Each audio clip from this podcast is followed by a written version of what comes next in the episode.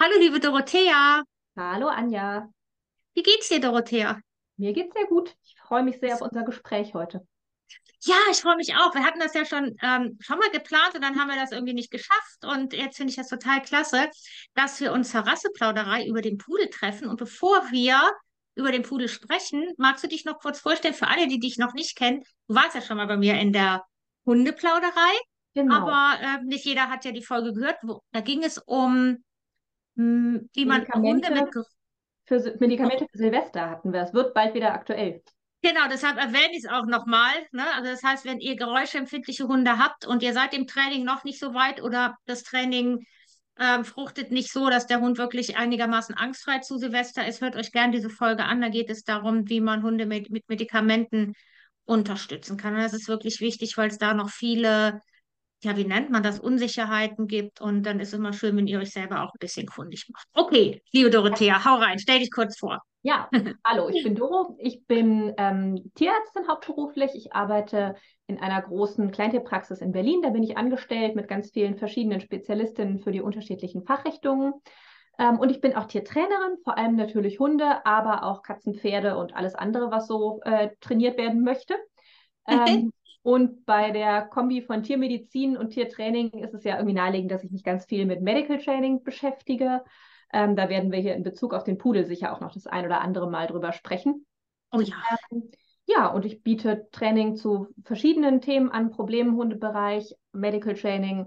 Ähm, Nasenarbeit ist ein ganz großes Steckenpferd von mir. Da habe ich mich mittlerweile schon lange her im Rahmen meiner Doktorarbeit mal sehr intensiv auch wissenschaftlich mit beschäftigt ähm, und mache Vorträge, Präsent äh, Seminare, äh, Fortbildungen für Tierbesitzerinnen, Tierbesitzer und auch für Hundetrainerinnen, Hundetrainer und teilweise auch Tierärztinnen und Tierärzte zum Bereich Verhaltenstherapie zusammen mit einem ganz tollen Team.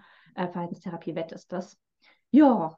Wahnsinn. Ich finde echt, jedes Mal, wenn du dich vorstellst, finde ich so, wow, was sie do alles macht und was sie alles kann. Finde ich total mega. Also Nasenarbeit gehört ja heute gerade nicht so zum, ähm, zum Rasseporträt oder zur Rasseplauderei, aber da müssen wir uns dann irgendwann nochmal austauschen. Ich mache das ja auch ganz viel mit dem Oliver und ich habe da so ein, eine Grenze in meinem Kopf, wo ich, ja, wo ich keine Tür für finde. Ähm, und dann weiß ich ja, da kann ich dich ja vielleicht noch mal fragen. Ja, sehr schön. Hey, gerne. dann fangen wir an. Ja, Gut, ähm, für alle, die die Rasseplauderei schon öfter gehört und gesehen haben, die wissen, was jetzt kommt. Und zwar lese ich die Einleitung vor. Die ist halt bei jeder Folge gleich, aber ich mache es trotzdem immer bei jeder Folge. Ich fange mal an.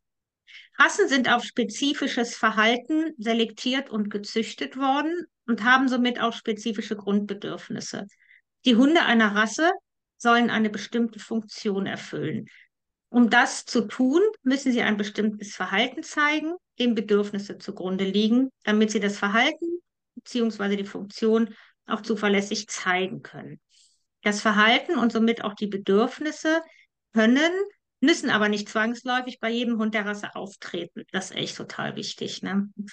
Auch die Intensität des erwünschten Verhaltens ist variabel. Jedes Individuum einer Rasse ist individuell zu betrachten und eben nicht auf seine Rassefunktion zu reduzieren. Genau. Damit haben wir einfach so für unser ganzes Gespräch geklärt, dass eben nicht jeder Pudel gleich ist, sondern dass es irgendwie so einen, eventuell so einen genetischen Rahmen gibt, der züchterisch erwünscht ist, aber der auch natürlich variabel ist. ja, das ist total wichtig. Ja, finde ich auch. Pass auf, Doro. Jetzt lese ich, lese ich noch mal kurz. Jetzt hat es hier geklopft. Soll jetzt hier nicht klopfen. Ich ignoriere das jetzt. Ich hoffe, mein Hund bellt jetzt nicht gleich. Also, ich lese jetzt mal die Rassebeschreibung des VDH noch mal kurz vor. Ist sie? Blub hier. Moment, ich muss noch mal gerade ein bisschen runter und rauf scrollen. Also der Pudel gehört zu der FCI-Gruppe 9, zu den Gesellschafts- und Begleithunden.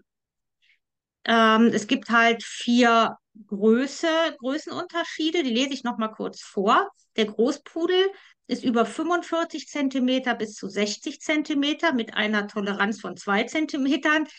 Also Kleinpudel über 35 bis 45 Zentimeter, Zwergpudel über 28 Zentimeter bis zu 35 Zentimeter. Und dann gibt es noch den Toypudel über 24 Zentimeter bis zu 28 Zentimeter. Ähm, Moment, ich scroll noch mal kurz. Ähm, ich lese mal was zur Persönlichkeit vor. Mhm. Schön, gesund und leistungsfähig, das soll ein Pudel sein. Und das ist der wollige Zeitgenosse auch. Ich finde, die Wortwahl ist einfach manchmal vom VDH so altmodisch, oder? Ja. ähm, wenn er aus einer verantwortungsvollen Zucht stammt. Es ist zudem eine besondere Ausstrahlung, die von den verständnisvoll blickenden Vierbeinern ausgeht. Und die schleicht sich fast unbemerkt in das Herz eines jeden, der noch nicht zum Lieb Liebhaberkreis des Pudels gehört, der entweder als Großpudel, Kleinpudel, Zwergpudel oder Tollpudel daherkommt. So, Moment. Dann kommen wir noch mal zu. Es tut mir wirklich leid, ich bin ein ganz klein bisschen abgelenkt, weil ich glaube, hier ähm, irgendwie Handwerker in meine Wohnung wollen und ich das jetzt einfach mal hoffentlich gekonnt ignoriere. Wir können auch Moment also, Pause machen, wenn du das möchtest. Das ist auch okay. Na, ich lese es jetzt erstmal weiter vor. Ich hoffe, ähm, die können sich auch mit meiner Nachbarin arrangieren. also, wir kommen, ich komme jetzt nochmal zur Vorlieben, Erziehung und Pflege. Pudel binden sich leidenschaftlich an ihren Menschen. Ihr Herz scheint von Tag an nur für den geliebten Zweibeiner zu schlagen und sie setzen alles daran, Freude zu bereiten. Gleichzeitig sind sie selbstbewusst. Pudel sind an Einfallsreichtum, Clownerie und Witz kaum zu übertreffen. Akrobatische Kunststücke, rasante Apportiereinlagen, jede Menge Schabernack und Überraschung gehören dazu, wenn ein Vertreter dieser Rasse Einzug hält. Und Pudelwitz hält bis ins hohe Alter an. Eine erstaunliche Vielseitigkeit ist eine weitere Eigenart des klugen Hundes mit dem unendlich wachsenden Fell, das regelmäßiger Pflege bedarf. Pudel sind manchmal elegante Stars, die, die auf Ausstellungen mit grazilen Bewegungen und einer würdevollen Ausstrahlung für anerkennendes Rauen in, der Zus in den Zuschauerraum, Zuschauerreihen sorgen. Sie können aber auch ganz anders und mit hochkonzentriertem Blick pfeilschnell über Agility-Hindernisse springen. Viele Pudel sind auch erfolgreich als Blinden- und Sanitätshunde im Einsatz. Okay, guck noch mal gerade, ob ich was für Genau, die Herkunft ist ja noch spannend, wofür sie eigentlich ursprünglich mal gezüchtet worden sind. Ja. Pudel stammen aus Frankreich, wo sie Caniche heißen und wurden früher für die Entenjagd gezüchtet.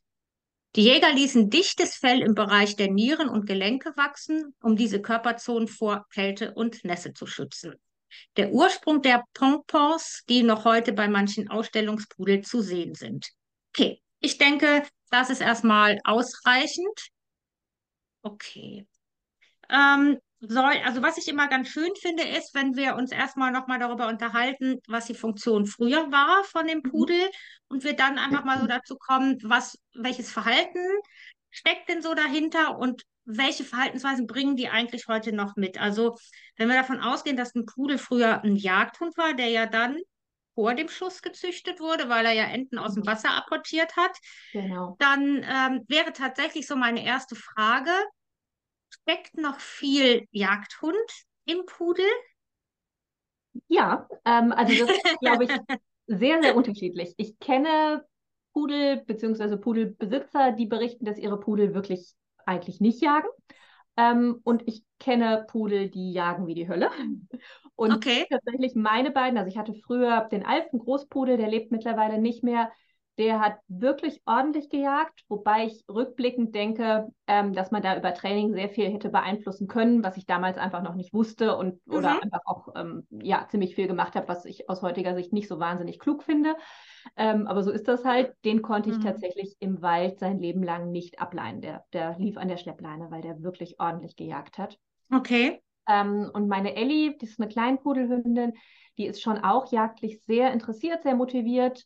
Ähm, die ist mittlerweile zehn. Wir haben viel trainiert. Auch da habe ich vor zehn Jahren Dinge noch anders gemacht, als ich sie heute machen würde. Ich denke, da könnt, hätte man wahrscheinlich auch noch ein bisschen ähm, effektiver und zielführender trainieren können. Ähm, aber die kann ich im Wald meistens laufen lassen. Ähm, und ich sehe an ihrem Verhalten sehr, sehr frühzeitig, wenn es beginnt spannend zu werden und kann dann eben entsprechend reagieren. Aber ich denke, ohne entsprechendes Training hätte die auch ein Hund werden können, der auch ein Leben lang an der Schleppleine laufen muss, weil die das schon auch sehr spannend findet.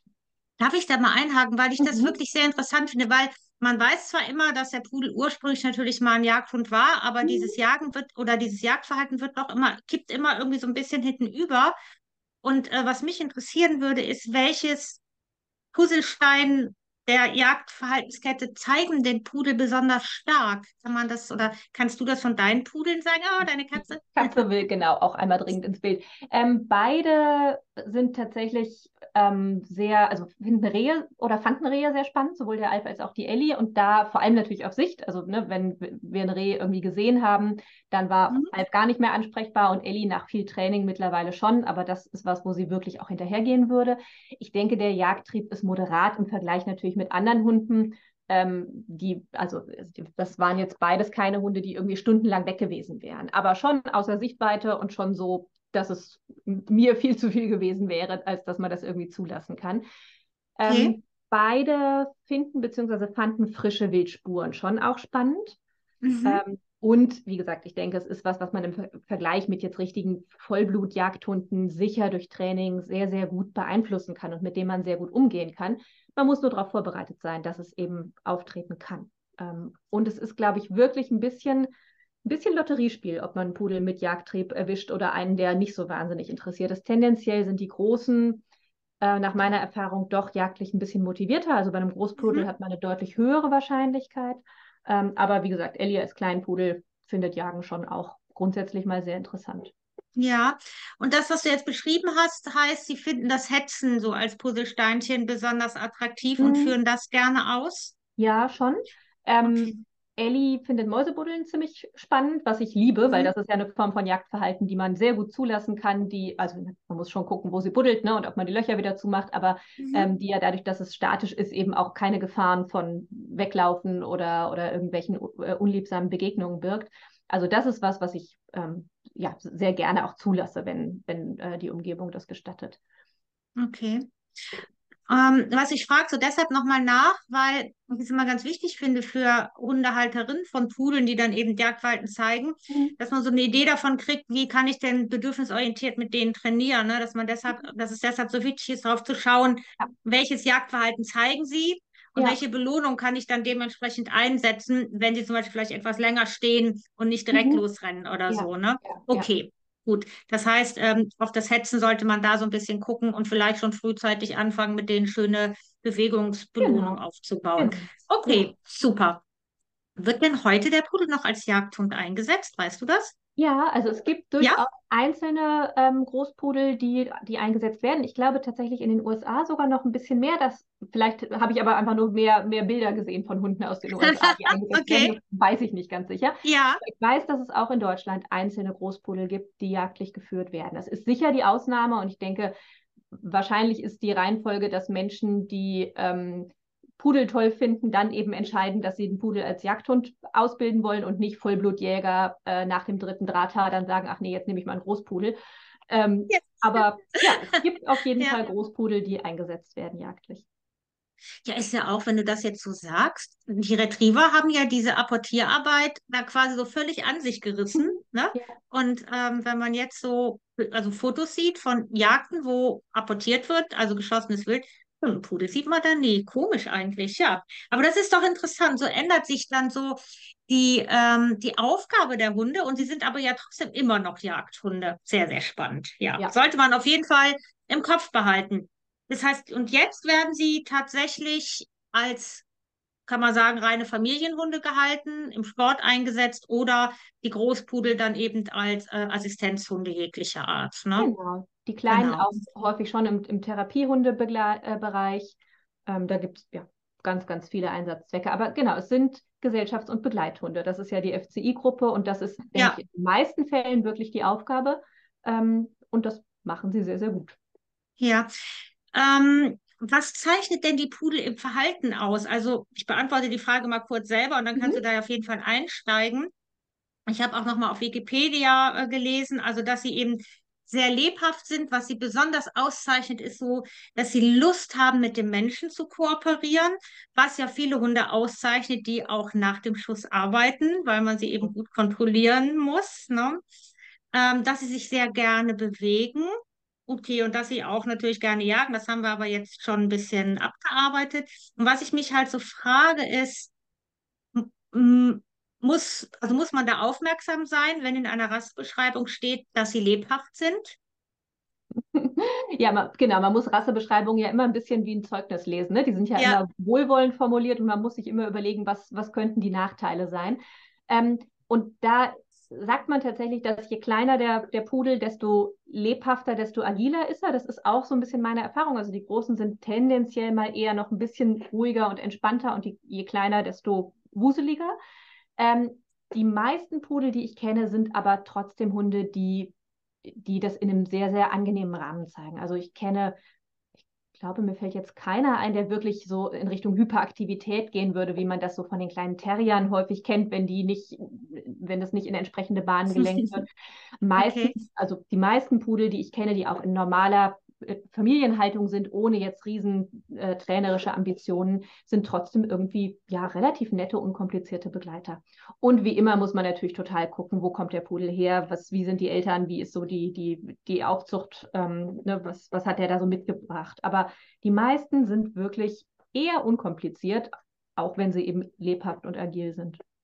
Okay, sehr spannend. Ja, okay, da muss man also da äh, nicht unbedingt zwischen den Zeilen lesen. Man muss es im Hinterkopf haben. Ne? Und wie gesagt, immer gucken, wo kommt der Hund her, was, was bringt der mit für, an Startvoraussetzungen. Das macht halt einen Riesenunterschied. ja. Glaube, eher sogar noch viel mehr als, als wirklich die Rasse und die reine Genetik. Mhm, mhm, ja, auf jeden Fall. Kommen wir mal zu den Bedürfnissen. Also ich habe mir hier notiert, das, also ich habe mir apportieren als Bedürfnis notiert, einfach weil ich gedacht habe, naja, wenn der Hund früher Jagdhund war und Enten apportieren sollte, ob das vielleicht tatsächlich ein Bedürfnis ist. Dann habe ich überlegt, okay, wenn er so sehr gerne mit dem Menschen kooperiert, könnte es sein, dass es eben auch sein Bedürfnis ist, immer bei den Menschen zu sein und deshalb vielleicht, dass man da vielleicht auch nochmal so ein bisschen gucken soll, dass man so dieses Alleinbleiben auch nochmal besonders im Fokus hat, trainerisch. Ähm, ja, und dass er viel Beschäftigung braucht. Das taucht auch in den Rassebeschreibungen immer wieder auf. Und da frage ich mich natürlich dann auch, wie viel und welche. Ne? Und ähm, ich würde gerne mal bei dem Apportieren einhaken. Also es ist, es gibt ja zum Beispiel Rassen, die gerne apportieren, wie der Labrador und der Golden Retriever und so, die, die ja dann auch so fast schon, finde ich, immer auch so zwanghaft, vor allem wenn sie aufgeregt sind, Dinge ins Maul nehmen. Ist das bei dem Pudel auch so oder ist, sind das nur so meine Gedanken? Ähm, also so extrem, wie es bei den Retrievern ist, dass das teilweise eben wirklich auch so im Stress deren, deren einziger Fokus ist. Ne? Die laufen ja teilweise ja. rum und sagen, wo ist was, was ich hier ins Mal nehmen kann. Ja. Ich es tatsächlich nicht von den Pudeln. Mhm. Ähm, ich, also das ist was, was denen in der Regel schon liegt, was denen Spaß macht, was ähm, häufig einfach zu trainieren ist ähm, und was eine wirklich, wirklich, wirklich schöne Beschäftigung ist, vor allem wenn man es dann eben kombiniert, so in Richtung Dummyarbeit mit vielleicht Suchen, mit ähm, ja, mit, mit anderen Aufgaben, ne? dass es nicht nur ein stumpfes hinter einem Bällchen herrennen ist, sondern eben wirklich such eine Fläche ab nach deinem Spielzeug oder einem Dummy oder was auch immer. Das ist was, was den meisten Pudeln wirklich, wirklich, wirklich großen Spaß macht. Und ähm, wenn man wirklich ja auch Lust auf Dummyarbeit hat, jetzt vielleicht nicht, nicht hochprofessionell im, äh, in den Retriever-Prüfungen, aber so, da, dann ist der Pudel schon eine Rasse, mit der man das gut machen kann. Und es gibt ja mittlerweile auch vom mhm. BHV oder anderen Anbietern wirklich auch Dummy- ähm, Veranstaltungen, Turniere, wo man mit anderen Rassen teilnehmen kann. Und mhm. das, das, liegt den Pudeln schon. Ich habe mit Alf früher sehr, sehr viel apportiert. Der konnte ja eben wegen seiner großen Jag Jagdpassion ähm, nur sehr begrenzt freilaufen, war viel an der Schleppleine. Was wir da ganz viel gemacht haben, waren so Verlorensuchen auf der Rückspur. Dass ich ah, ja. ne, was verloren habe, also verloren und ihn dann zurückgeschickt habe. Und weil ich ja, weil das genau der Weg war, den wir gekommen waren, wusste ich, da werden keine Wildspuren sein, weil, oder zumindest nicht super spannende. Wir sind da ja gerade schon lang gelaufen. Und auf dem Weg, den wir gerade gelaufen sind, wird uns ja wahrscheinlich auch ähm, nicht unbedingt was Unvorhergesehenes begegnen. Und dann konnte ich den eben wirklich auch mal 500 Meter einfach mhm. gestreckt im Galopp laufen lassen. Und das war was, was dem echt viel Spaß gemacht hat. Mhm. habe ich früher auch viel ähm, apportiert. Wir haben auch tatsächlich mal angefangen, so ein bisschen Dummyarbeit zu machen, nur für uns, nur, nur zum Spaß. Ähm, das machen wir im Moment nicht so viel, einfach ein bisschen aus Zeitgründen. Aber ja. äh, ist was, was wirklich schön ist und was den Pudeln, die ich kenne, auch wirklich liegt. Okay. Und ähm, wie sieht das aus? Also du hast jetzt Dummyarbeit schön mhm. beschrieben. Welche Beschäftigung macht dir noch Spaß? Du hast auch so Nasenarbeit gerade nochmal in so einem ja. Nebensatz genannt. Ist das auch was, was dem Pudeln liegt? Ja, also Nasenarbeit liegt ja irgendwie ja. an fast jedem Hund. Ne? Ich ähm, habe noch nie einen Hund erlebt, der keinen Spaß an Nasenarbeit hatte, wenn man es so aufgebaut hat, dass es für den Hund irgendwie ja. logisch war. Ähm, genau, und Ellie ähm, und ich haben früher viel Nasenarbeit gemacht, tatsächlich auch ähm, richtig mit einem ernsthaften Hintergrund. Ähm, Ellie ist ja bei mir eingezogen, als ich an meiner Doktorarbeit noch gearbeitet habe und da haben wir für verschiedene wissenschaftliche Projekte gearbeitet. Also Ellie hat unter anderem gelernt, Atemluftproben von Krebspatienten zu erkennen. Und ah, das hat okay. wahnsinnig viel Spaß gemacht, ja. Und hast du sie ähm, richtig eingesetzt oder habt also, ihr nur das Training? Wir haben das Training für, also für, für ein wissenschaftliches Projekt gemah. Das war eine Proof-of-Concept-Studie. Also wir wollten herausfinden, können Hunde das riechen? Wir waren uns vorher schon sehr sicher, dass sie es können, aber man muss es ja für die Wissenschaft einmal beweisen. Und ja, ähm, sie konnten es. Wie cool. Und machst du verschiedene noch? Vorstudien und so, ne? Also sie hat verschiedene Gerüche gelernt. Ähm, ja, das hat echt viel Spaß gemacht. Super. Und ähm, machst du mit der Ellie noch was in der Richtung? Im Moment auch nicht aus Zeitgründen, ja. wie das okay. so ist. Also es gibt tausend Sachen, die ich so, so, so gerne machen würde. Und mhm. da würde ich jetzt einfach schon mal zu deinem nächsten Punkt überleiten, nämlich wie viel muss man denn machen? Ja. Ähm, jetzt ist Ellie zehn Jahre alt, ne? Das heißt, die ist kein ganz junger Hund mehr. Mhm. Ähm, aber das ist was, was ich an den Pudeln, die ich kenne, wahnsinnig schätze. Ähm, die arbeiten wirklich gerne, die haben wirklich Lust, was mit Menschen zu machen, wenn man das Training eben so aufzieht, dass es Spaß macht. Und jetzt, warte, ich muss leider jetzt doch mal ganz kurz unterbrechen. Ja.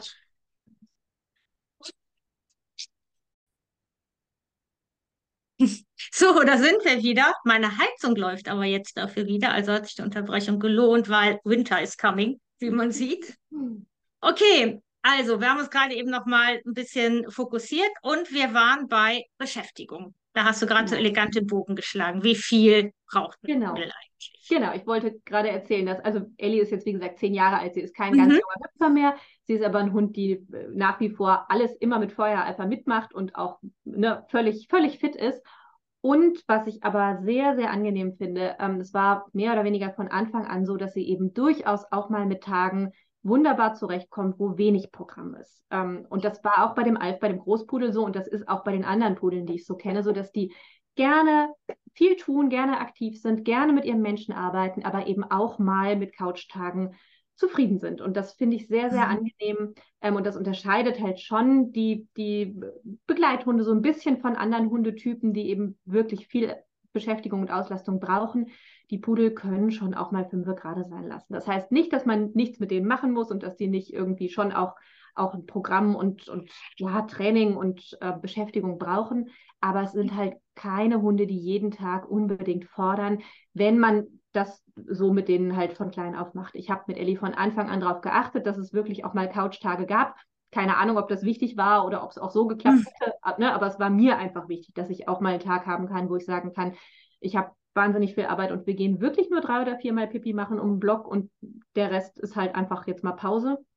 Ähm, und gerade Ellie ist ein wahnsinniger Kuschelhund, die genießt auch Tage, oh, wo außer auf dem Schoß sitzen nicht viel passiert. Jetzt, man sieht es nicht, sie sitzt hier gerade auf meinem Schoß. Sie kann auch den ganzen Tag unterm Schreibtisch im Körbchen liegen, wenn es nötig ist, wenn ich irgendwie tippen muss oder so. Aber wenn wir dann so einen Moment haben, wo ich spreche, wo ich meine Hände nicht brauche, dann findet sie es toll, wenn sie auf dem Schoß sitzen darf. Ach, ist sie doch so klein, dass sie, dass sie auf den Schoß passt? Ja? Oder sie macht sich? Ich brauche eine Hand zum Festhalten. Okay, verstehe. Oder, oder einen Stuhl mit Armläden, sonst äh, fällt sie runter. Oh. Okay, ach, wie schön. Ja, das hört sich, also ich sag mal so, Pudel, also ich mag ja natürlich per se erstmal alle Hunde, aber Pudel, den bin ich schon besonders zugeneigt. Und jetzt kommen wir nämlich zu dem Thema, warum ich immer so ein bisschen vor, ganz persönlich vor Pudeln zu, zu, zurückschrecke. Und das ist tatsächlich das Fell. Mhm. Ähm, also klar, also selbst Pudel, die auf Ausstellung gehen, die etwas längeres Fell haben, also gerade oder gerade die, die müssen ja nochmal besonders gepflegt werden. Aber ich befürchte, dass der Pudel doch sehr aufwendig ist von der Fellpflege her. Und ähm, dann, kommen wir natürlich auch nochmal gerade ähm, zum Medical Training, weil wenn die Pudel es dann nicht mögen, wenn man es nicht gut trainiert, ähm, dann hat man natürlich, ich weiß nicht, wie lange so ein Pudel lebt, äh, 16, 17 Jahre, je nach Größe, ne? hat man dann ja alle paar Monate ja wirklich sehr unangenehme Situationen zusammen. Kannst du was zu der Fellpflege sagen? Also meine Frage wäre, wie aufwendig ist das? Und vor allen Dingen, wie ist dieses Thema mit den Fibrissen? Das finde ich ja ganz besonders problematisch. Wie geht man Mhm. damit um? Ich habe ja auch einen Hund, ähm, den ich immer scheren muss, wo ich immer um diese Fibrissen rumfummel, was uns Stunden kostet, Ja, äh, wo ich immer nicht weiß, was ist unangenehmer für meinen Hund. Aber es ist ja nun mal eben verboten, die zu schneiden und das ja auch mit gutem Grund. Also dieses ganze Thema Fellpflege, ich würde mich sehr freuen, wenn du da mal deine Meinung ähm, zu kundtust, sozusagen. ja. Also, genau. Was natürlich der riesengroße Vorteil im Pudelfell ist, sie haaren nicht. Und zwar wirklich Mhm. nicht. Also wenn Nicht, nicht. es kann, genau, nicht, nicht. Es kann sein, dass Ellie sich mal irgendwo kratzt und dann so, so, so ein Büschelchen irgendwie doch rumliegt, aber ansonsten, ähm, wenn ich sie jetzt hier auf dem Schoß habe, habe ich hinterher kein Haar auf meinen Klamotten. Die Mhm. beiden Katzen und der andere Hund gleichen das aus, also wir haben genug Haare hier. Aber von Okay. diesem Hund ähm, sind definitiv keine Haare auf Sofa, Klamotten und Co. Das ist ein riesen Pluspunkt und ich muss gestehen, das finde ich schon auch einfach sehr angenehm. Ja, also das Ja, geht mir mit dem Oliver ja auch so. Der, Stimmt, der hat ja ja auch- auch nicht. Ja. genau ein, ein Hund mit langem Haar. Mhm. Ähm, und die Fellpflege kann von extrem zeitraubend und extrem aufwendig bis hin zu ähm, alle paar Wochen an, am Stück ein paar Stunden sein. Ähm, je nachdem, wie man sich das macht. Je länger das Fell, Okay. desto mehr muss man natürlich bürsten. Ähm, und Ellie hatte früher längeres Fell, weil ich es einfach irgendwie auch hübsch fand. Ähm, und gerade so in der Fellwechselzeit, die Pudel haben als Welpen häufig eher so ein wattiges Fell. Und wenn die dann Mhm. in die Pubertät kommen, wird es ein bisschen fester, ein bisschen harscher. Und ähm, je, je fester und harscher es ist, desto weniger neigt es zum Verfilzen. Aber so in der Welpen- und Junghundephase neigt dieses Pudelfell zum Verfilzen. Das heißt, da muss man eigentlich wirklich alle paar Tage, jeden Tag, je nach Fell, je nach Felllänge bürsten. Mhm. Außer man hält es echt kurz. Wie kurz ist. Ich, genau, ich habe irgendwann für uns entschieden, dass ich keine Lust mehr auf Bürsten habe. Ellie hat Mhm. Zwar gut mitgemacht, fand es aber nie besonders schön. Und wenn ich sie gefragt hätte, ob sie lieber mit mir auf der Couch kuscheln oder gebürstet Mhm. werden möchte, hätte sie sich immer für Kuscheln entschieden. Wir haben es dank Medical Training, ging es immer so, dass sie es auch gut mitgemacht hat und dass sie es sicher nicht schlimm oder stressig fand. Ähm, aber ich habe irgendwann entschieden, wir müssen das eigentlich nicht mehr haben. Und jetzt schere ich sie ähm, alle acht Wochen, mal sind es auch alle zehn Wochen. Auch so oft, ja. Ähm, Ja. Und Mhm. zwar tatsächlich im Winter auf 12 Millimeter. Ähm, dann muss sie was anziehen, ne, weil das, das ist sonst so kurz, dass, ähm, dass ihr draußen kalt wäre. Aber wenn das Fell länger ist, wird es ihr drinnen zu warm. Also ähm, dann ziehe ich lieber draußen was an. Ja. Ähm, und im Sommer ähm, noch ein bisschen kürzer. Da bin ich je nachdem ähm, so bei 9 Millimeter oder so. Und dann schere ich sie natürlich auch ein bisschen öfter. Ähm, und dann bürste ich zwischendurch gar nicht. Also wirklich gar nicht. Ähm, und dafür aber an den Schertagen, meistens teile ich es auf zwei Tage auf, ähm, dann bade ich sie. Ähm, tatsächlich auch noch mit Conditioner, habe ich früher sehr, sehr albern gefunden, macht aber einen riesen Unterschied beim hinterher durchbürsten. Für die Mhm. Schermaschine ist es nämlich wichtig, dass das Fell wirklich knotenfrei und glatt ist, sonst Okay. ähm, bleiben die hängen und dann zieht es und dann dauert es viel länger und ist unangenehm. Also tatsächlich baden mit Shampoo, mit Conditioner, hinterher föhnen und dabei auskämmen. Ähm, das sind alles Tricks, die ich gelernt habe. Früher habe ich das alles irgendwie albern gefunden und gedacht, braucht man nicht, aber es macht halt einen riesen Unterschied dann fürs, fürs Scheren hinterher. Okay. Ähm, und dann mittlerweile machen wir es häufig auch an, an einem Tag alles hintereinander, weil Ellie das halt wirklich cool und tiefenentspannt mitmacht. Früher haben wir es immer auf zwei Tage aufgeteilt. Dann halt noch das Scheren. Ich brauche für alles ähm, mit kurzen Pausen natürlich so ungefähr vier Stunden. Ähm, Okay. und Ellie ist ein Kleinpudel. Ne? Wenn sie ein Großpudel wäre, hätte sie mehr Fläche. Dann würde es natürlich länger dauern. Ja, dafür, wie gesagt, bürste ich nie Ja. und spare mir sehr viel Zeit beim Staubsaugen. Ähm, muss man aufrechnen, ob man das möchte. Und wenn man das Ja. nicht möchte, ist der Pudel definitiv nicht der richtige Hund. Ja. Muss halt einfach gemacht werden. Und wenn man ähm, zu lange wartet mit dem Scheren und dann eben nicht bürstet, dann verfilzen die. Und noch schlimmer ist, wenn man bürstet, aber nicht richtig und nämlich nur so immer so oben drüber bürstet, dann hat man einen Hund, der oberflächlich ganz toll aussieht und auf der Haut ist aber eine dicke Filzschicht.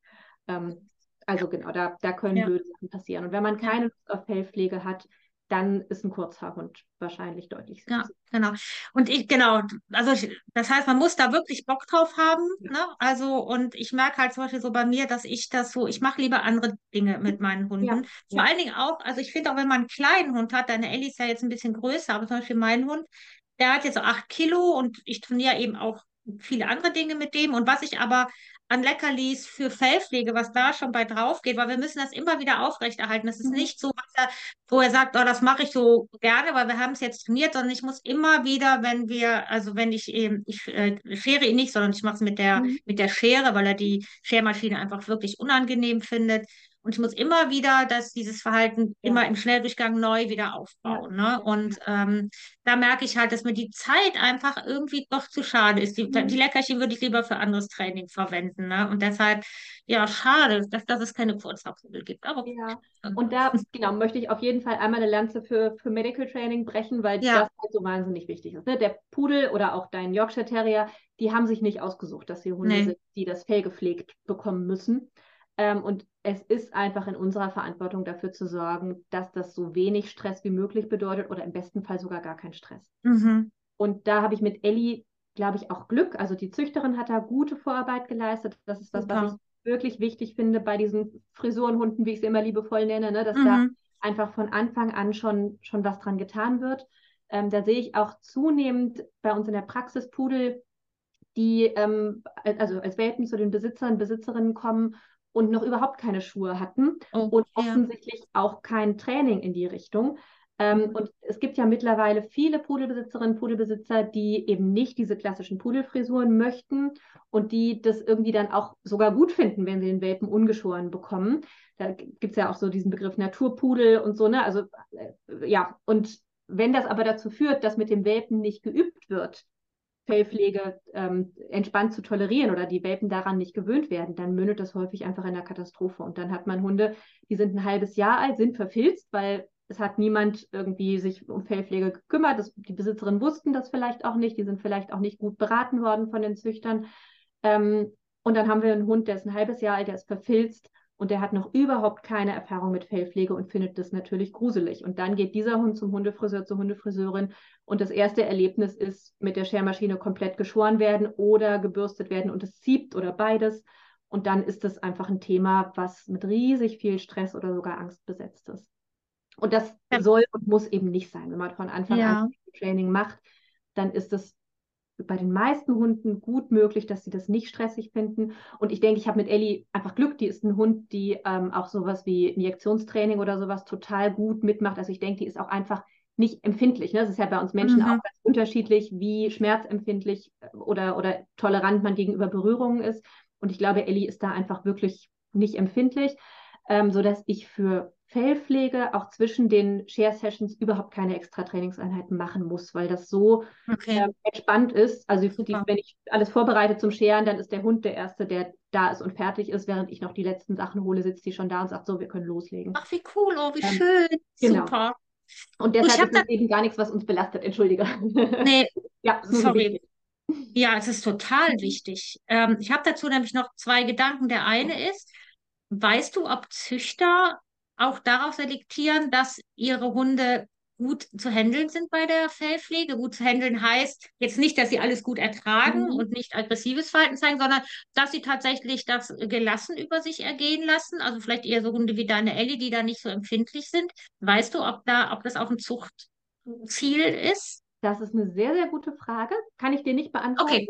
Mhm. Ähm, aber zumindest die Züchter, die eben jetzt im VDH oder einem großen Verein züchten, wo ausgestellt wird, müssen ja, wenn sie entsprechend ausstellen, zumindest zu einer, für eine bestimmte Zeit ihre Pudel in einer Ausstellungsfrisur haben ja. und sind ein bisschen aufwendiger. Und ich kann mir schon vorstellen, dass da das mehr Spaß macht, solche Hunde in solchen Frisuren zu haben, wenn die das halbwegs gut und entspannt mitmachen. Ähm, mhm. Ähm, insofern kann ich mir schon vorstellen, dass da vielleicht gar nicht so sehr bewusst drauf selektiert wird, mhm. schon auch auch nachguckt, ja. Okay, ja. Dann ähm, wollte ich noch mal einhaken, weil du hattest ja eben gesagt, was passieren kann, wenn man eben aus Unwissenheit einfach diese Fellpflege einfach vergisst oder mhm. verpasst als mhm. neugebackener Hundebesitzer. Und was hältst du so von der Idee, wenn der Hund jetzt wirklich ein Dreivierteljahr ist, total verfilzt ist, damit er eben nicht diese Negativerfahrung macht, wäre es eine Möglichkeit, zum Tierarzt zu gehen, zu fragen, ob man ihn kurz sedieren kann, einmal runterscheren kann und dann die, den, den Zeitrahmen, den man sich erkauft hat, sozusagen nutzt, bis das Fell wieder so lang ist, dass es äh, äh, geschoren werden muss, um dann den Hund in diesem Zeitrahmen zu trainieren? Ja, Machen, also wenn, ja? wenn es tatsächlich so ist, dass der Hund schlimm verfilzt ist Mhm. und oder wirklich ähm, einfach ein großes Thema mit, mit Körperpflege hat, Ja, dann würde ich aus verhaltenstechnischer Sicht wirklich dazu raten, einmal lieber in, in der Sedation oder der leichten Narkose das Fell Ja. kurz zu machen, dann wird es halt nicht so wahnsinnig hübsch, ähm, aber dann Okay. hat man zumindest wieder eine, eine vernünftige Zeit, um Körperpflege zu üben. Genau, weil die Alternative ist ja, es mit Zwang und du musst da jetzt durch irgendwie zu machen. Und wenn man richtig Pech hat, hat man es dann einfach nachhaltig versaut und arbeitet dann eben gegen wirklich tief sitzende Ängste an. ja. Und das kann eine Aufgabe werden. Und dafür, Ja, dass und weil, das ein Leben lang braucht, ähm, ja. ist es nicht empfehlenswert. Hm. Und du kriegst es ja auch nicht hin, wenn du wirklich sagst, dass du den Hund, also ich sage mal, spätestens alle drei Monate ja auch irgendwie kurz machen musst. Ja. Du schaffst es ja in drei Monaten nicht, gegen diese, dieses Trauma sozusagen anzutrainieren. Ne? Also genau, das war mir nämlich noch wichtig, so als, als Lösungsstrategie für Menschen, die jetzt zuhören und die sagen, oh verdammt, die gucken ihren Ja. Hund an und sagen, uh, ist genau so ein Kandidat, sprecht mit euren Tierärzten. Oder man kann mit dir in Kontakt treten. Ne? Vielleicht kannst du da auch dann nochmal ganz individuell Ratschläge geben. Gerne, genau. Man kann Medical Training auch tatsächlich in einem gewissen Rahmen, aber relativ gut online machen. Ähm, Mhm. Also genau, wer da Unterstützung braucht, meldet euch sehr gerne. Okay, super. Ein, eine Frage noch, Thema Fibrissen. Wie Hm. gehst du damit um und hast du da einen Pflegetipp für? Oder, oder, eine, an, oder eine Idee, wie man das am besten Ja. zurechtfummelt? Ich habe keine Wunderlösung. Also äh, ganz kurz für alle, die vielleicht nicht wissen, was es ist. Vibrissen sind die Ja. Ne? Ähm, also in der Pudelwelt wissen es die meisten. Ähm, und die wurden beim Pudel bei den klassischen Ausstellungsfrisuren einfach mit abgeschoren. Mhm. Und das habe ich früher auch gemacht. Also bei dem Alf sowieso, ähm, da hat da überhaupt niemand drüber gesprochen. Und bei Ellie bis vor ein paar Jahren habe ich das auch noch gemacht. Mein Stand war ein Gutachten, was viele Jahre alt ist, wo eben ein paar Pudel beobachtet wurden beim Scheren und die Vibrissen wurden mit abgeschoren und die haben alle nicht reagiert. Und dann war das Fazit, naja, scheint nichts zu machen. Und das deckt sich mit meiner Beobachtung bei Ellie. Also ich habe, und auch bei Alf damals, ähm, ich habe jahrelang Vibrissen abgeschoren und habe nie den Eindruck gehabt, dass es in dem Moment irgendwie unangenehm ist. Und ich habe auch nie irgendwelche Veränderungen im Verhalten hinterher gesehen. Und dann kam ähm, das Gutachten von der ähm, ähm, äh, Egal, können wir nachreichen. Nein, nein, nein, Angela Bartels. Macht Das ist jetzt hochgradig peinlich, weil so. ist eine Freundin und gute Kollegin von mir. Okay, Verzeihung, liebe Angela. genau, Angela, sorry, das war kurz auf, auf dem Schlauch stehen. Ähm, die mit einer Kollegin zusammen ähm, gesagt hat, naja, Moment mal, nur weil wir nicht sehen und nur weil wir nicht genau wissen, was äh, die Vibrissen beim Pudel für eine Bedeutung haben, heißt es ja nicht, dass sie keine Bedeutung haben und dass es denen Mhm. egal ist. Und die haben eben verschiedene Analogien bei, bei anderen ähm, Tieren an, äh, angeguckt, wo man eben genau weiß, dass sie eine Riesenbedeutung haben. Katzen, ähm, Meeressäuger, also Seehunde. Und haben eben gesagt, naja, vielleicht sollten wir sie nicht abschneiden, wenn wir nicht wissen, wie wichtig sie wirklich sind. Und das finde ich von der Argumentation her total richtig und total sinnvoll. Mhm. Und seitdem schere ich sie nicht mehr ab. Ähm, ich mag aber kurze Schnauzen beim Pudel. Also ich finde es tatsächlich hübscher. Ähm, und da Ellie wirklich so cool ist, was Medical Training, was Körperpflege angeht, habe ich angefangen mit einer ähm, kleinen Krallenschere, wie so einer Nagelschere, erstmal um die Vibrissen rumzuschneiden. Das hat am Anfang eine Dreiviertelstunde gedauert. Ich glaube, Ellie findet es angenehm tatsächlich. Die liegt auf der Seite und lässt mich im Gesicht rumfummeln und ich glaube, sie mag dieses im Gesicht rumfummeln. Die kriegt auch ganz viel Kekse dafür, ne? also wir, wir belohnen Hör das. gut zu, Oliver. Genau, aber ich glaube wirklich, dass sie es angenehm findet. Und Okay. mittlerweile mache ich es mit der Schermaschine. Ich bin ganz geschickt darin geworden, mir die zur Seite zu biegen und mit der Schermaschine dazwischen zu scheren.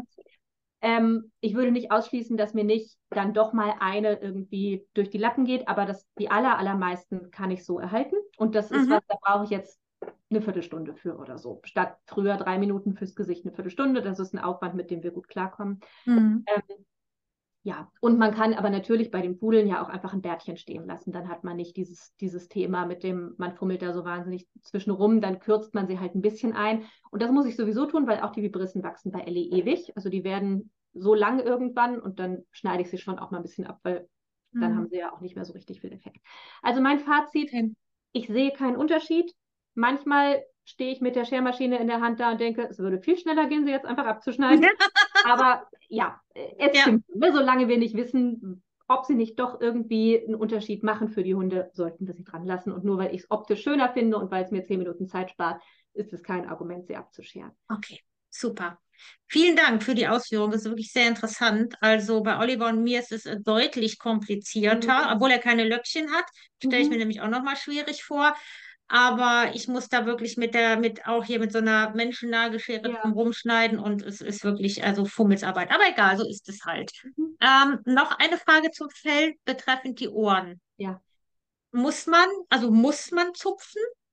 Also es Nein, gibt ja auch Menschen, die sagen, nee, muss man, muss man nicht, weil es immer so, so Mikroverletzungen gibt durch das genau. Zupfen. Wie ist das bei Pudeln? Also, ähm, das Thema Haare im Gehör Gehörgang ist halt ein Thema, was diese ganzen Woll-Lockenhunde haben. Mhm. Ähm, und es ist bei ganz, ganz vielen überhaupt gar kein Problem. Aber wenn eine Ohrenentzündung entsteht, dann ist es natürlich ein Riesenproblem, weil in diesen Haaren bleibt der ganze Schmodder hängen, also das ganze Ohrenschmalz, diese ganzen Entzündungsprodukte, Flüssigkeiten. Okay. Und was für mich als Tierärztin ein Riesenproblem ist, ich sehe das Trommelfell teilweise nicht. Also bei Ellie ist es so, Ellie hat Haare im Gehörgang ähm, und ich kann bei Ellie im gesunden Zustand das Trommelfell nicht gut einsehen.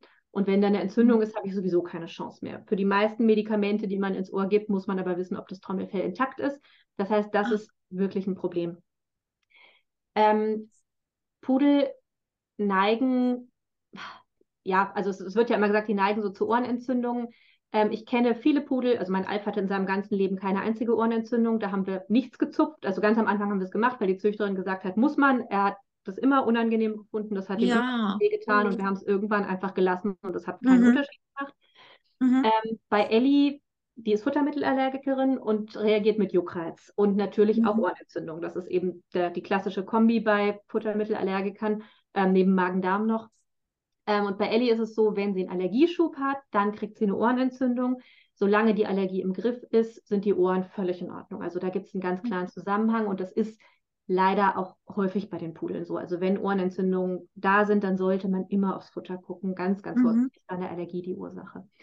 Ähm, und wenn die Ohren aber keine Entzündung haben, dann machen die Haare im Gehörgang meistens nichts. Das heißt, da muss man sehr individuell gucken. Es gibt Pudel, die wirklich viel Haare haben, sodass einfach wenig Luft dran kommt. Da kann es schon sinnvoll sein, sehr vorsichtig dosiert mal ein bisschen zu zupfen. Auf gar keinen Fall in einer Sitzung irgendwie alles da rausreißen, weil damit macht man Verletzungen und dann setzen sich da Bakterien rein und dann ist eine große Wahrscheinlichkeit für, für eine Ohrenentzündung.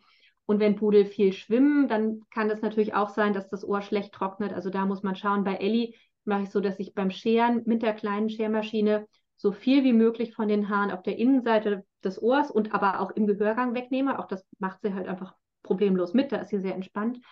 Ähm, und dann zupfe ich aber gar nicht. Mhm. Ähm, und das, Das heißt, funktioniert für uns gut. das heißt, damit, dass du so die Haare drumherum entfernst, sorgst du für eine etwas bessere Genau. Belüftung. Genau, Okay, das wäre nämlich meine Frage gewesen. Ja. Wie kann man so ein bisschen vorbeugen ähm, Und- ähm, handeln? Riesenthema Grannen ähm, im Frühling, Sommer. Mhm. Äh, die setzen sich auf diese Innenseite der behaarten Ohrmuscheln. Also die meisten Hunde haben ja keine Haare auf der Innenseite der Ohrmuscheln. Beim Pudel setzen die sich da gerne hin und wandern dann in den Gehörgang. Das ist, die haben nochmal eine höhere Gefahr. Und wenn man die Ohrmuschel drumherum komplett nackig macht, können die sich nicht so gut festhalten. Gut, super, super, super Hinweis, finde ich. Vielen Dank dafür. Liebe Doro, warum hast du schon den zweiten Pudel? Warum bist du der Rasse so, darf man sagen, verfallen? Ich weiß nicht, wird der dritte Hund auch wieder ein Pudel, aber warum hast du dich für diese Rasse entschieden? Ja, also ich mag die einfach wahnsinnig gern. Der erste Pudel ähm, war ein bisschen Zufall. Da war ich 15 und meine Mutter kam von der Arbeit nach Hause und erzählte, dass sie im Auto ein Stück neben einem Fahrradfahrer gefahren ist, der einen Großpudel an der Leine hatte, der am Fahrrad lief. Und erzählte Mhm. einfach nur so, dass das so ein schöner Anblick war und wie, wie toll der sich bewegt hat und wie harmonisch und elegant es ausgesehen hat. Und so, und irgendwie war dann die Rasse Pudel plötzlich bei uns im Kopf und ich habe dann angefangen, ähm, mich so ein bisschen zu informieren und ähm, habe dann mit meinem Vater einen ziemlich äh, starken Verbündeten gefunden, der fand es dann plötzlich auch ziemlich gut. Und dann ähm, habe ich angefangen, Annoncen rauszusuchen. Und irgendwie war es dann, wir hatten eine Schäferhorn-Mischlingshündin zu dem Zeitpunkt und irgendwie haben wir dann festgestellt, eigentlich gibt es jetzt gar nicht so ein, so ein richtiges Argument gegen einen Zweithund. Und dann ist der Alf als, als Großbruderwelpe eingezogen und der war unterm Strich einfach ein wahnsinnig toller Hund. Der hatte Baustellen, der hat, wie gesagt, ordentlich gejagt, der hat eine ordentliche Rüdenaggression und eine ordentliche Leinenaggression gehabt, wobei ganz, ganz viel davon eben auch einfach hausgemacht war durch, durch Unwissen und durch, ähm, ja, äh, ich habe dann eine Schleppleine dran gemacht. Wir sind ja alle nicht als so eine Trainerin geboren. Ne? Genau, und habe da einfach ganz, ganz viel Blödsinn trainiert. Ja. So. Ähm, mhm. Und er war trotzdem einfach ein wahnsinnig toller Hund. Mhm. Und dann, der ist 13 geworden, ähm, und dann bin ich irgendwann ausgezogen. Da lebte er tatsächlich noch und es war aber klar, ne, er hatte ein Haus mit Garten und es ging ihm da gut und er ist da geblieben. Und dann habe ich irgendwann entschieden, okay, ich möchte doch aber auch wieder einen Hund haben, weil so ohne Hund auf Dauer ist blöd. Und ja, dann war Pudel irgendwie ganz naheliegend, weil ich die einfach kannte und mochte. Und dann war es aber vierter Stock Altbau ohne Fahrstuhl. Und dann war klar, es muss irgendwie eine Nummer kleiner sein. Hm. Und dann ist Ellie als Kleinpudel eingezogen. Die hat neun Kilo, das ist eine super praktische Größe. Ähm, und neun Kilo nur, das ist ja schön. Ja. Ja, genau. Die hat 40 Zentimeter Schulterhöhe und 9 Kilo ist also wirklich kein, kein kleiner, kein ganz kleiner mhm. Hund. Ne? Ist stabil, kann, kann alles machen, was man als Hund so machen kann. Ähm, und passt auf den Schoß. Ist eine super Größe. Sehr geil. Und ich weiß nicht, ob der nächste wieder ein Pudel wird. Ähm, mhm. Ich liebe Pudel. Ähm, und im Moment ist ein nächster Hund überhaupt nicht, steht überhaupt nicht zur Debatte. Ellie wird auch mindestens 20, das hat sie mir schriftlich gegeben. Also wir haben noch Auf zehn Jahre. Fall. Und es ja. gibt viele tolle andere Rassen. Und ich liebe Pudel. Und das einzige tatsächlich, diese Haare im Gehörgang-Geschichte in Kombination mit, ich habe hier einen Futtermittelallergiker sitzen. Mhm. Und wenn sie einen Schub hat, dann ist das doof. Das ist das Einzige, weshalb ich manchmal denke, vielleicht keinen Lockenhund ja. mit Haaren im Ohr. Kann ich gut verstehen. Ja, mhm. es ist irgendwie ja. doof. Ja, und guck mal, ne, und du bist ja, du bist ja vom Fach, sowohl mhm. was, ähm, was das Training anbelangt, was aber eben auch die medizinische Seite. Ne? Und was für eine Belastung ist das für Hund und Halter, die eben nicht ja. dieses Fachwissen haben, wenn das auftritt. Und es wird ja immer, also ist meine ähm, Bewertung da, so dass, dass gerade diese Allergien bei Hunden ja auch eher ja. häufiger werden anstatt weniger. Ne? Ja. ja. okay. Und ich kenne auch relativ viele Pudel mit Allergien. Und da frage ich mich immer, ob meine Stichprobe einfach nicht stimmt, weil ich eben in der Praxis natürlich ja, mit den Problemen sehe. Ja. Ähm, und da habe ich null Zahlen, Daten, Fakten zu, sondern das ist wirklich meine ganz, mein ganz subjektiver Eindruck. Ich habe den Eindruck, dass die Pudel schon ähm, zu, zu Allergien neigen im Vergleich mit anderen Rassen. Aber wie gesagt, das ist ähm, unwissenschaftlich. Ja, okay. Ich habe noch mal eine Frage, die nicht im Skript steht und ähm, ich weiß auch gar nicht, ob man die überhaupt tatsächlich beantworten kann. Und zwar hast du ja gerade erzählt, dass deine Mama diesen schönen federnden Gang bewundert mhm. hat von dem Großbruder und es steht ja auch in den Rassenbeschreibungen drin. Und sag mal, ist das anatomisch, also gibt es ja anatomisch irgendwie einen, einen Grund für, dass die so anders laufen? Ja. Jein, ja. Ähm, Pudel sind ähm, ganz, ganz häufig hypermobil. Das heißt, die haben ah. eigentlich zu lockere Bänder. Ähm, mhm. Und das ist so ein bisschen ähnlich wie mit den modernen Dressurpferden. Wenn man sich Videos anguckt von vor 50 Jahren und welche von jetzt, dann laufen moderne Dressurpferde einfach schon mal viel, viel schöner, viel imposanter, viel federnder. Ähm, und es ist eigentlich gar nicht so wahnsinnig gesund. Mhm. Ähm, und das, ja, also macht bei den Pudeln, die ich kenne, keine Probleme. Also die haben okay. nicht mehr, mehr ähm, oder eher sogar im Vergleich mit, mit großen Hunden eher weniger Gelenkprobleme häufig. Mhm. Ähm, aber es ist tatsächlich eine Anomalie und es führt dazu, und das ist ein bisschen ironisch, weil Pudel ja eigentlich Wasserhunde ursprünglich mal sind, dass viele Pudel nicht gut schwimmen können, ähm, weil denen die, die Kraft fehlt, den Kopf dauerhaft so hoch zu halten. Hey. Ähm, also mein Alp, das wusste ich damals nicht, aber der ist immer senkrecht geschwommen. Dem ist der Popo immer wie bei so einer Bleiente runtergegangen und der mhm. ist nie, nie lang und ausdauernd geschwommen und ich fand es immer nur lustig, aber mittlerweile weiß ich, es war halt wegen dieser Hypermobilität höchstwahrscheinlich, dass ihm die Kraft Oh, jetzt bist du eingefroren. Fehlte, um eben senkrecht zu schwimmen. Okay. Das hätte man trainieren können ne, mit einer Schwimmweste und Muskelaufbau und so ähm, kann man das tun. Und Ellie schwimmt gar nicht, ähm, was ich irgendwie auch praktisch finde. Wir haben hier hinten, hinten am Grundstück einen Fluss mit Enten und so, ne, da muss ich mir einfach keine Sorgen machen. Ähm, und die ist aber tatsächlich als Welpe hinter ihrem Retriever-Freund ins Wasser gesprungen und untergegangen. Also ist nichts passiert. Ähm, aber mhm. ich denke, dass das eben auch damit zu tun hat, die, wenn sie ähm, sitzt, kann ich ihr den Kopf, also wenn sie entspannt ist, ne, ganz vorsichtig wirklich mhm. bis auf den Rücken liegen. Da sind Bewegungen, die sonst nicht, nicht äh, möglich sind bei anderen Hunden.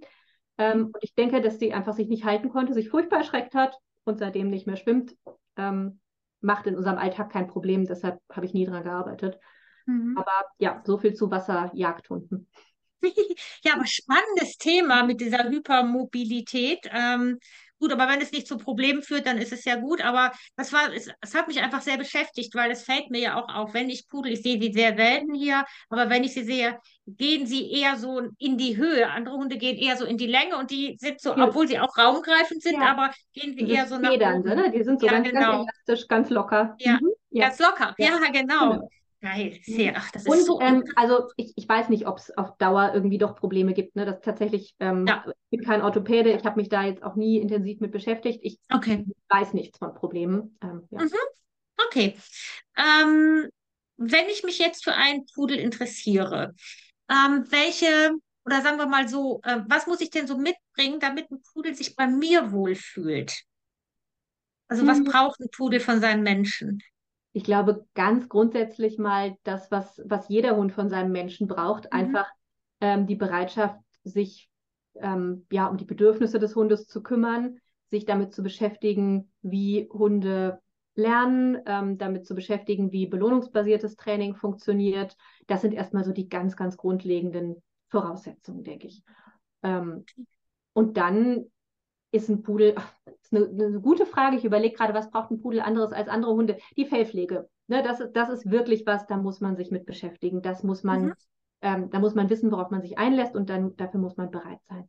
Und Okay. ansonsten finde ich, sind Pudel im Vergleich mit anderen Rassen doch häufig eher unkompliziert in Anführungsstrichen. Ne? Das heißt nicht, dass sie eben nicht, nicht Bedürfnisse haben, die erfüllt werden müssen. Aber wenn ich die Zeit habe, ähm, die ich für die Erziehung eines Welpen brauche oder für die, für die Eingewöhnung eines erwachsenen Hundes, wenn ich ähm, die, die Kapazität habe, eben für Spaziergänge, eine Stunde am Tag möchte ein gesunder Hund auf jeden Fall spazieren Ja. gehen am Stück. Mhm. Ne?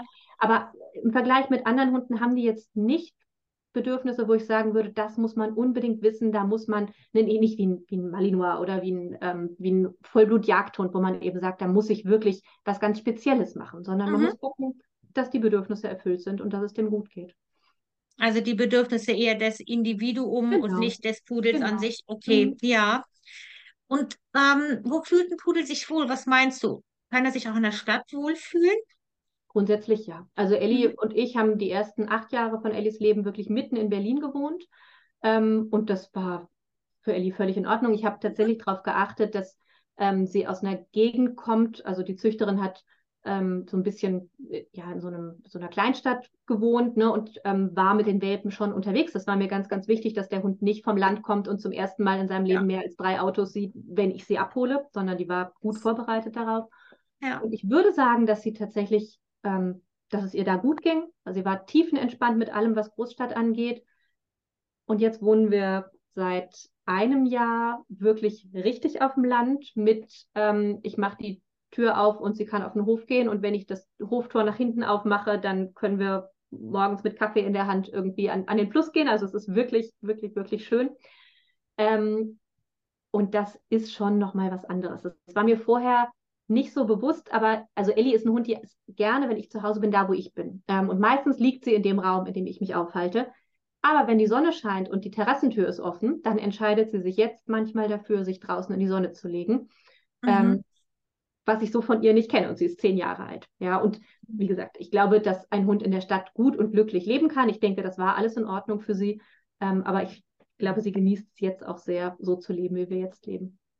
Okay, gut. Also das heißt, auch da ist wieder eher entscheidend, wie ist der Hund aufgezogen. Das Ja. heißt, wenn ich in der Stadt wohne und ich möchte gerne mich für einen Pudel entscheiden und interessiere mich für einen Welpen, dann sollte ich den Züchter danach aussuchen, ja, wo, wo er seine Hunde großzieht und wenn er sie eher ländlich großzieht, dass er dann zumindest irgendwie ein paar Mal schon mit den Hunden irgendwo hingefahren Genau. ist, wo es ein bisschen städtische Reize gibt, obwohl ich mir vorstellen kann, dass wenn ich wirklich in einer Großstadt lebe, dass das vielleicht sogar schon fast zu wenig ist, weil diese ganzen Hintergrundgeräusche, Ja. die ja den ganzen Tag in der Stadt sind, die kennen ja dann die Welpen vom Land nicht so. Also gut, Aber- also das ist einfach nur wichtig zu wissen, ne? Das, das finde ich halt gilt ja generell. Wenn ich mir einen Hund Ja. anschaffe, sollte ich gucken, was kennt der bisher? Und ich bin immer, immer wieder ein bisschen erschüttert, wenn mir gerade Welpenbesitzer berichten, wie toll und idyllisch dieser Welpe aufgewachsen ist, ähm, mitten auf dem Land, aber wir wohnen halt in Berlin.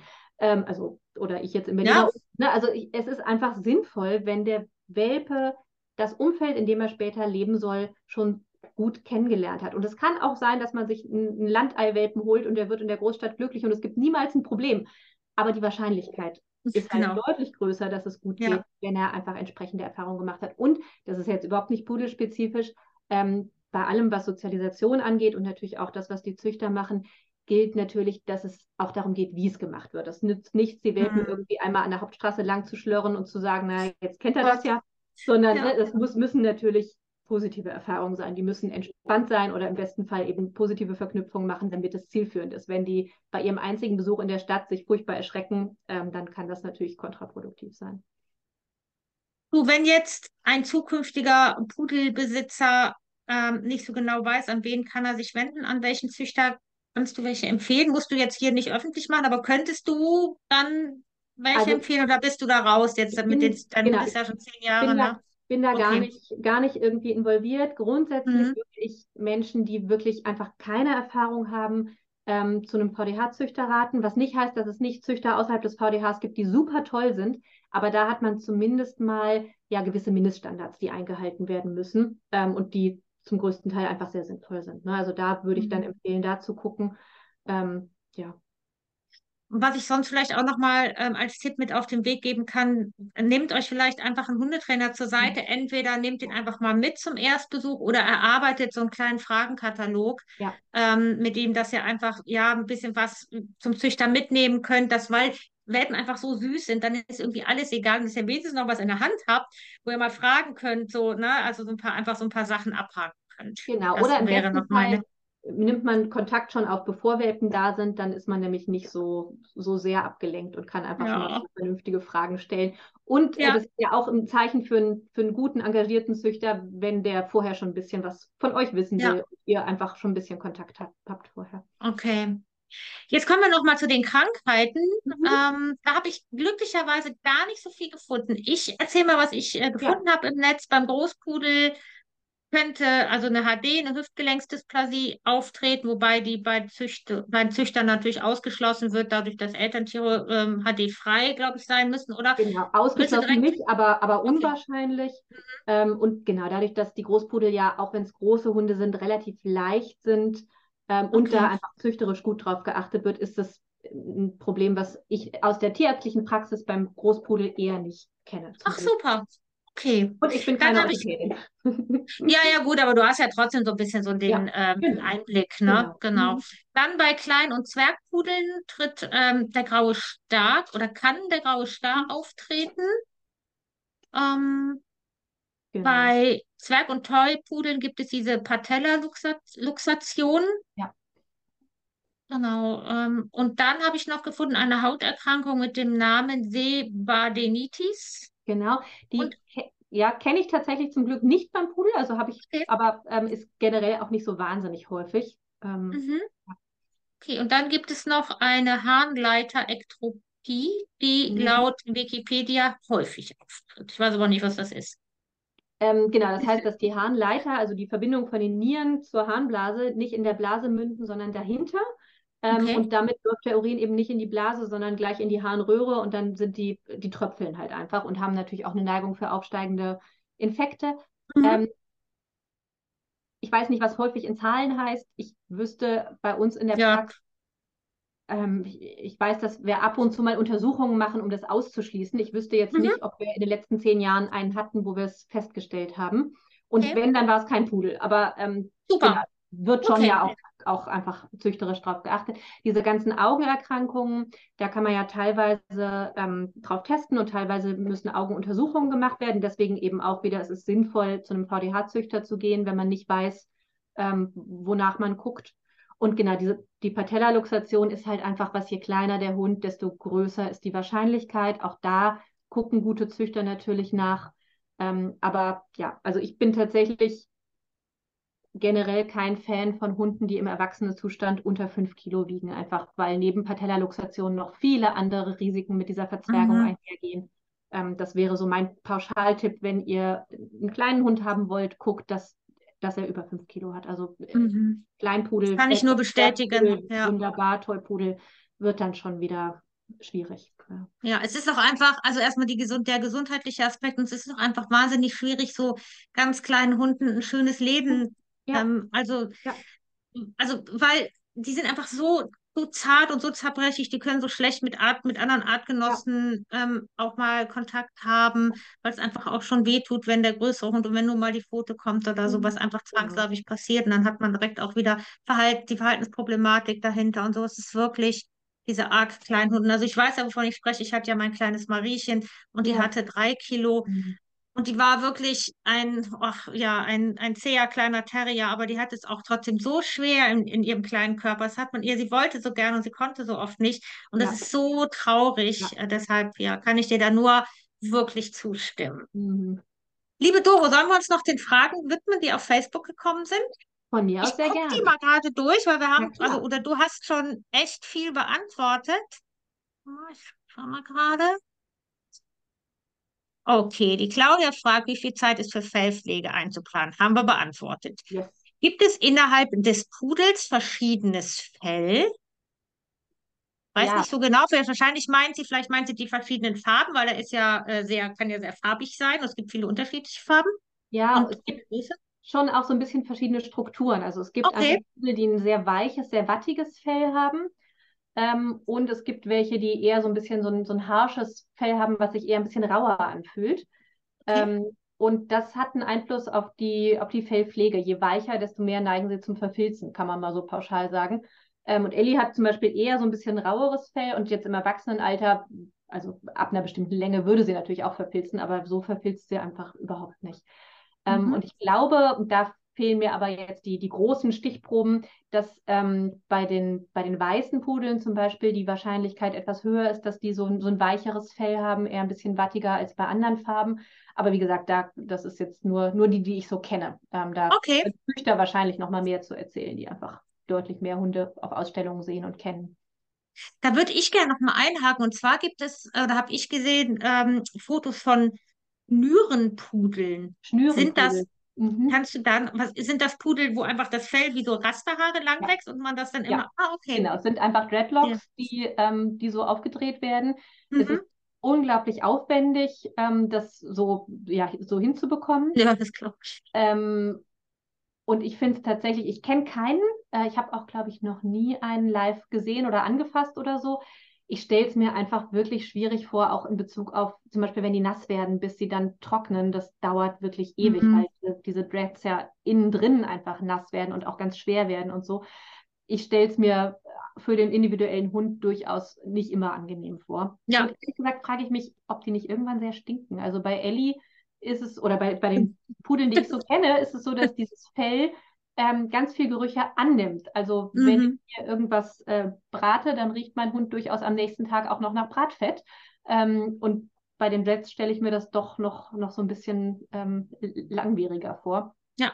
Ja. ja, ich habe auch noch nie einen gesehen, aber ich, also, äh, sie sind immer dabei, wenn es um den Pudel mhm. geht, äh, ja. gibt es immer Fotos von diesen Schnürenpudeln. Ja, Deshalb genau. dachte ich, ich frage mal. Sehen auch irgendwie cool aus, finde ich schon auch. Also wenn man ja, so total. Fotos sieht und das, das fliegt so, ne? Ähm, ja.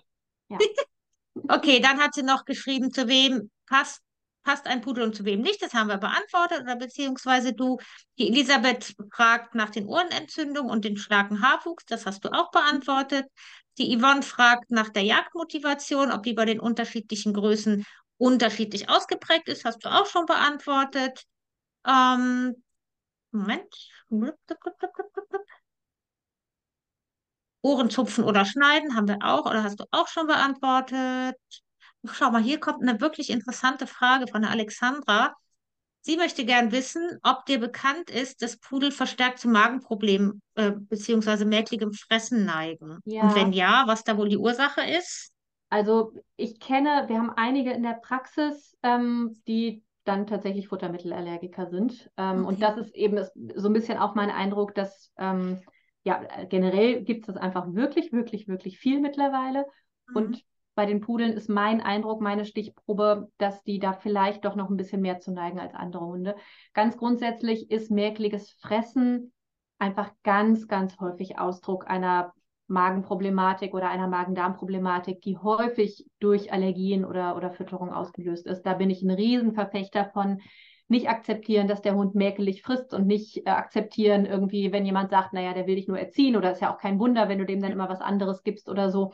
Ähm, also gerade wenn es eben so ist, dass die häufig morgens gar nicht fressen wollen oder auch mal einen ganzen Tag haben, wo sie nur Leckerchen fressen oder auch mal gar nichts fressen oder so sehr zum nüchtern Erbrechen neigen oder so, plädiere ich immer dafür, da mal wirklich genauer hinzugucken, weil also ich glaube, wir haben bisher bei fast jedem irgendwas gefunden, ähm, wo man was tun kann und dann wird es besser. Ja. Ich glaube, dazu würde ich gerne mit dir nochmal eine extra Folge machen, weil ich wirklich viele äh, Kunden habe mit Hunden, die wirklich schlechte Esser sind. Und ähm, ich bin ja nun mal eben keine Tierärztin. Ich kann natürlich auch immer nur das und nochmal sagen, geht doch nochmal zum Tierarzt, lass es mhm. nochmal abchecken. Aber dann kommt ja immer die Aussage, der Tierarzt sagt, er ist gesund.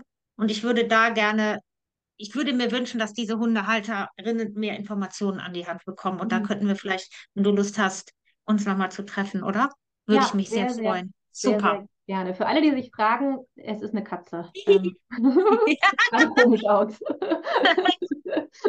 okay. Ariane fragt, ob alle Pudel Zahnsteinprobleme haben. Nö. Okay. Ähm, also Zahnstein ist ähm, ganz, ganz individuell tatsächlich. Es gibt Hunde, die neigen zu Zahnstein und es gibt Hunde, die äh, sind zehn und haben blütenweiße Zähne.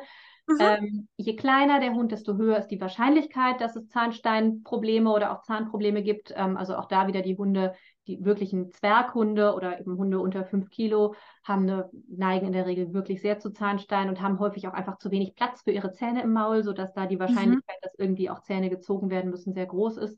Ähm, und ansonsten kann man natürlich in einem gewissen Rahmen durch Fütterung was beeinflussen, aber zum größten Teil ist es wirklich individuell. Und was wirklich hilft, also gehört nicht so richtig zur Frage, aber ich mache gerne Werbung dafür, Zähneputzen. Ähm, da gibt es auch wirklich wissenschaftliche Studien, die zeigen, wenn man einmal täglich Zähne putzt, kann man die Neubildung von Zahnsteinen sehr, sehr lange hinauszögern und dem Hund einige Narkosen in seinem Leben ersparen. Womit wir wieder beim Medical Training wären, ähm, was man machen sollte, um entspannt Zähne zu putzen. Genau, das kann man auch bei dir lernen. Ja. Und ich mache das ja auch mit dem Oliver seit, ich habe die Ausbildung bei Nicole Stein gemacht zur Medical Trainerin und ähm, seitdem putzen wir jeden Tag die Zähne. Cool. Und er hat ein bisschen Zahnstein, aber ähm, das wird eben nicht mehr, weil ich habe ja. halt recht spät damit angefangen. Ja.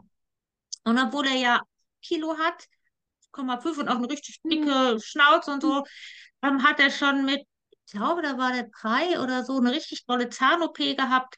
Das mhm. heißt, ähm, ne, vorne, die waren schon locker, er hatte massiven Zahnstein ja. und ähm, Zahnfleischentzündung und die Milch und dann hatte er noch so festsitzende Milchzähne. Also oh, wirklich irgendwie ja. so ein trauriges Gebiss.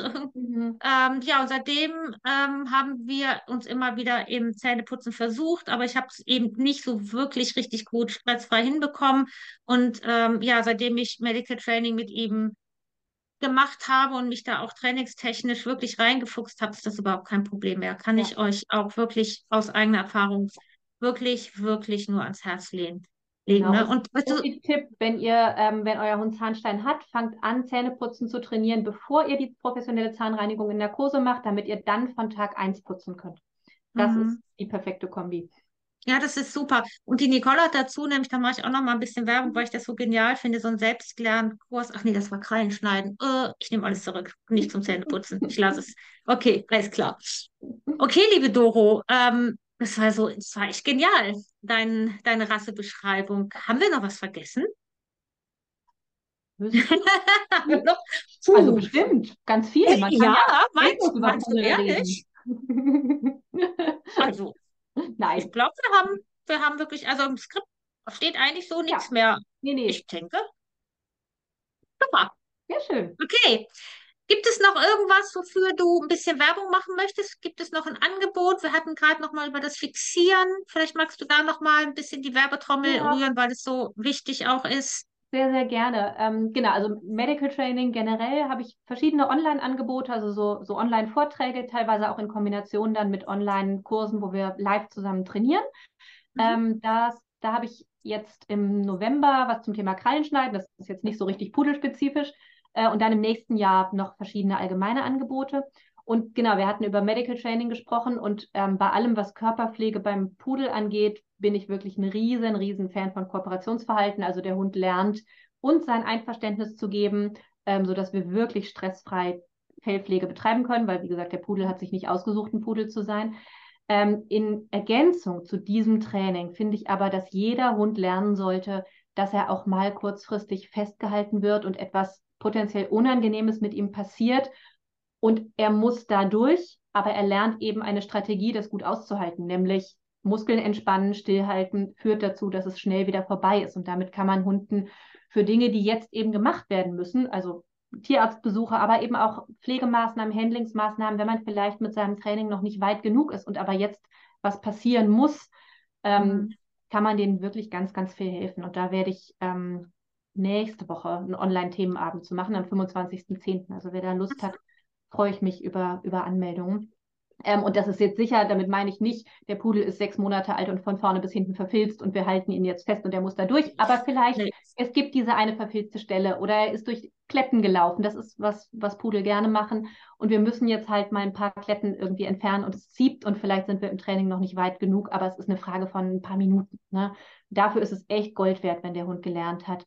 Ich halte dich jetzt mal kurz fest. Es wird kurz unangenehm, aber wenn du stillhältst, ist es schnell vorbei und unter Umständen gibt es dann auch noch eine gute Belohnung hinterher, je nachdem, ob der Hund essen kann oder nicht. Ja. ja. kann ich nur bestätigen. Du warst ja auch zu Gast in dem Podcast äh, Medical Training mit Nicole Stein und mir genau. und äh, da haben wir uns ja auch nochmal über das Fixieren unterhalten und ich kann, das erzähle ich auch einfach nochmal, weil vielleicht ja nicht alle mhm. immer die gleichen Podcasts hören. Der Oliver, der kann hier zu Hause perfekt alle Kooperationsverhalten einhalten und ich kann wirklich viel mit ihm machen, aber beim Tierarzt geht das einfach nicht. Also brauche ich auch gar nicht, es auszuprobieren, weil wenn er da sagt, geht nicht, müsste ich ja eigentlich ne, erstmal wieder ja. großartig unterbrechen. Ja. Und ich habe auch das Fixieren geübt und ähm, das ist so wunderbar. Also er konnte wirklich gut stillhalten, auch vertrauensvoll stillhalten, während die Tierärztin ihm so einen Grützbeutel aufgestochen ja. hat. Und das wäre vorher wirklich ein Kampf ja. gewesen. Und das Schöne ist eben auch, ähm, dass er dieses Erlebnis, und er ist wirklich ein Negativverknüpfer, da ist er wirklich Meister drin, aber das eben nicht negativ verknüpft hat. Er, ne, er, er, konnte vom. Ja, weil er eine Strategie er, gelernt hat, ne? weil er genau. einfach gelernt hat, okay, das ist das, was ich tun kann. Das, ja. das hilft einfach. Genau. Genau. Und, und ähm, hier, wenn ich hier diese Plüschkatze, Moment, äh, Katze, kannst du mal kurz hier ins Bild gucken? Es ist eher, ähm, die Katze hat auch ein bisschen Medical Training Erfahrung, aber mhm. der hatte gestern oder vorgestern Durchfall und hatte an diesem Plüschfell, an diesem Plüschpopo Kacke hängen. Ja. Entschuldigung, wenn ich ja. das jetzt mal so sage. Ja. Äh, und ich habe ihn ins Waschbecken gestellt und habe ihm den Po geduscht. Und das haben wir nicht trainiert. Und das ist eine Katze. Es ist eine wahnsinnig nette und kooperative Katze. Ne? Aber er hat einfach tatsächlich auch gelernt, okay, es ist manchmal unangenehm und dann lohnt es sich stillzuhalten. Und dann gab es ja. hinterher noch so ein Schleckdingens. Ähm, und es war wirklich, wirklich gut und hilfreich. Also auch bei Katzen ähm, funktioniert das. Ja, super.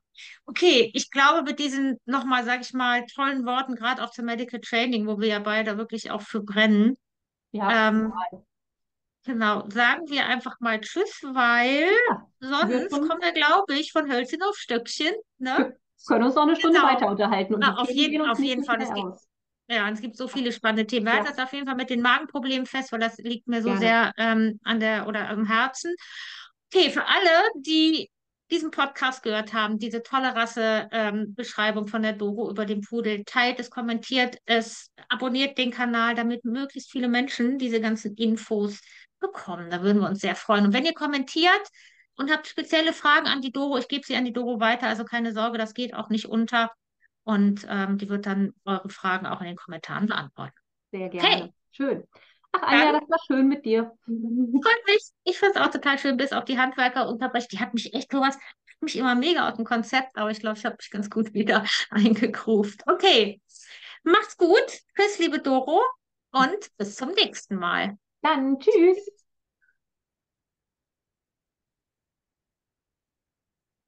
Ups.